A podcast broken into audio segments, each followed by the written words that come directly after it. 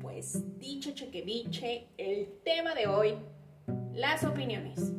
Mi inspiration, las redes sociales. Porque hay un chingo de opiniones en redes sociales. Sí, sí hay que decirlo. La mayoría de ellas vacías que solo tienden al conflicto. Y realmente me pregunto para qué estamos utilizando nuestra opinión. Porque allá en un sistema que ya está de por sí jodidísimo, sí creo que necesitamos menos opiniones vacías y más opiniones orientadas a la solución. Yo encuentro que la opinión desde una postura crítica que, que es sostenida por el juicio, esta tiende a lo visceral, a la separación. Y sí, se usa como medio para atacar a otros. Es pasiva y la verdad es que no creo que sirva mucho. La opinión desde una postura crítica que se sostiene por los hechos, la información, la investigación, se inclina hacia la participación, el aprendizaje y la inclusión. Soluciona. Hace ayer yo proponía en mi cuenta de Instagram pasar de la opinión a la solución. Porque sí creo que una opinión no siempre sea una solución. Creo que no me equivoqué en esto último.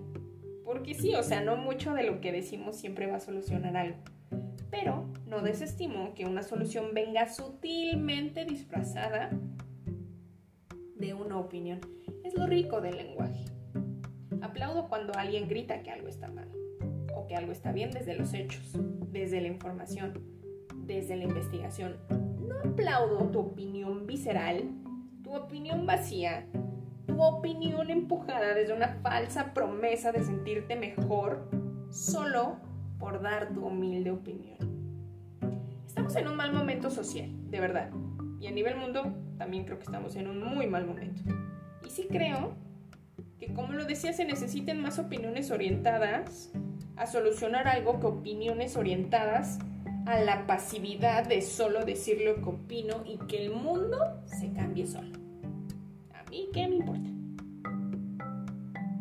Y también este es un discurso para mí. A mí me urge modificar y darle un mejor fondo a todo lo que digo. Me urge investigar más, criticar más desde los hechos y apuntar al aprendizaje. Me urge dirigir mi opinión a la práctica y no solo esperar a que alguien tome lo mejor de mi contenido. Me urge apuntar a ser mejor con los demás y conmigo misma. Aplaudo mis aciertos que he tenido haciendo contenido. Aplaudo mis desaciertos y estoy abierta al diálogo. Y me encamino a hacerlo mejor mucho, mucho mejor de lo que lo he hecho hasta el día de hoy. Casi digo que se censuren las opiniones, pero no. Como decía, es una de las muchas formas de expresiones para el ser humano. Sería como negarnos a nosotros mismos. Pero sí insisto mucho en esta pregunta, ¿para qué? ¿Para qué la estamos usando? Ese uso debe de pulirse mejor. O sea, das tu opinión, ¿para qué? Para atacar pendejamente las redes sociales, para ejercer tu derecho de libertad de expresión desde tu discurso estrecho de la moral sobre lo que está bien y lo que está mal, para solo estar al día sobre las noticias del mundo y tener de qué charlar a la hora de la comida, para juzgar estúpidamente al gobierno en la ya desgastadísima postura de quién lo hace bien, quién lo hace mal, quién roba y quién no roba. No estoy diciendo que no lo juzguemos.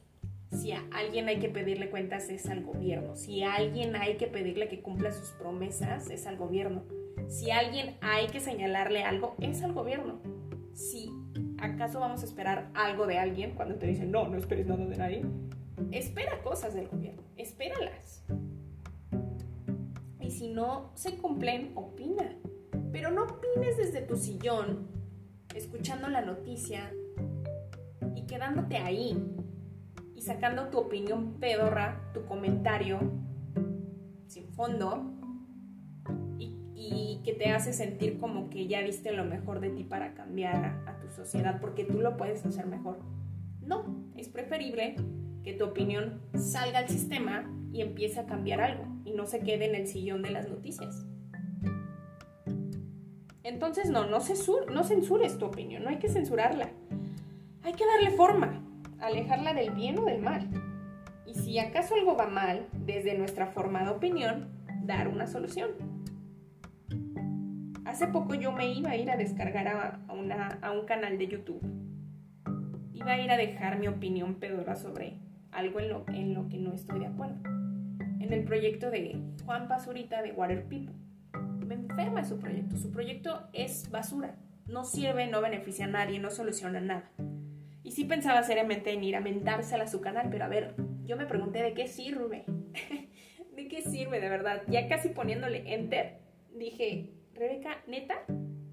O sea, lejos de que no lo van a pelar, lejos de que nadie te va a pelar, lejos de eso, va a funcionar, va a cambiar algo. Si crees que realmente no sirve, ¿crees que dejar el comentario es alzar la voz? No. Y entonces mejor no consumo su producto no lo compró, no lo promocionó, algo como que si no existiera. Y me entristecen y me alegran mm, dos cosas. Me entristece que mucho influencer y youtuber, teniendo la cantidad eh, eh, monstruosa de gente que lo sigue, no tengan una opinión formada y fundamentada. No investiguen y solo hagan promotion de las cosas que les benefician casi al 100% solo a ellos y a las personas más cercanas. Y me alegra que muchos de los comentarios que vi en ese video tendían al no consumo de su producto, a no comprarlo, porque no está bien. Y sé, creo que en determinado momento cuando tú te avientas a hacer un proyecto, alguien te tiene que decir si le estás cagando, te lo tiene que gritar. ¿Sabes que le estás cagando? No, así no. Porque hay que pensar en un beneficio mayor para los de afuera, para allá afuera en lugar de solo aquí porque es mi proyecto. Hay que empujarlo y que los beneficios sean mayores para quienes no son dueños del proyecto. Nuestra sociedad justamente necesita respuestas alejadas de las opiniones sin fondo. Saben, incluso nosotros necesitamos menos opiniones sobre nosotros mismos. Incluso deberíamos dejar de pensar que necesitamos una frase que, nos, que nos dé esencia a nosotros mismos. O sea, no necesitamos las opiniones de los demás para nosotros, ni nosotros sobre nosotros. Si acaso necesitamos una respuesta sobre nosotros, que también respuesta es limitada porque hay una gran duda en el tema humano y, y no se va a resolver, la verdad es que lo veo muy difícil porque somos 100% subjetivos. Pero si acaso vamos a permitir una respuesta, un camino, una orientación, una señal, que sea de alguien que pueda tener una opinión bien formada, que lo respalda a algo. Que ese nos va a dar alguna respuesta sea un psicólogo o un psiquiatra. Si vamos a buscar respuestas, intentemos encontrarlas en una terapia y no haya afuera, no haya afuera donde todo es especulativo, injusto, donde no hay nada 100% establecido, donde no hay absolutos, porque nos podemos lastimar. Queremos, si pensamos que, que estamos rotos, pues vayámonos a pegar en un lugar en donde al menos las piezas pueden ir correctamente y no nos dejen como que en el limbo. No dejemos a nuestros niños con opiniones vacías, con un mundo de cero soluciones. Empujémoslos a criticar, empujémoslos al conflicto, empujémoslos búsqueda, pero desde posturas que les permitan encontrar soluciones, no desde posturas que los separen cada vez más de este mundo, sistema que ya está muy separado.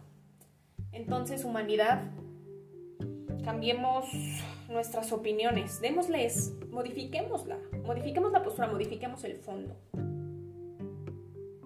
Si queremos atacar a alguien, vayamos a terapia y ataquemos ahí, inventemos madres, pero no con las herramientas que tenemos a la mano que, que son indispensables para realizar cambios realmente positivos. Demos pasos más agigantados. y agigantados pueden ser pasos muy muy chiquitos que se juntan y al final hacen un paso agigantado. Ay, pues hasta aquí lo voy a dejar. Cualquier, cualquier opinión, duda, comentario, sugerencia, estoy aquí abierta al diálogo. Abierta al diálogo con quien me escuche para hacerlo mejor allá afuera. Para llevar nuestras palabras a la práctica y que no solo se queden aquí en podcast. Y pues ya,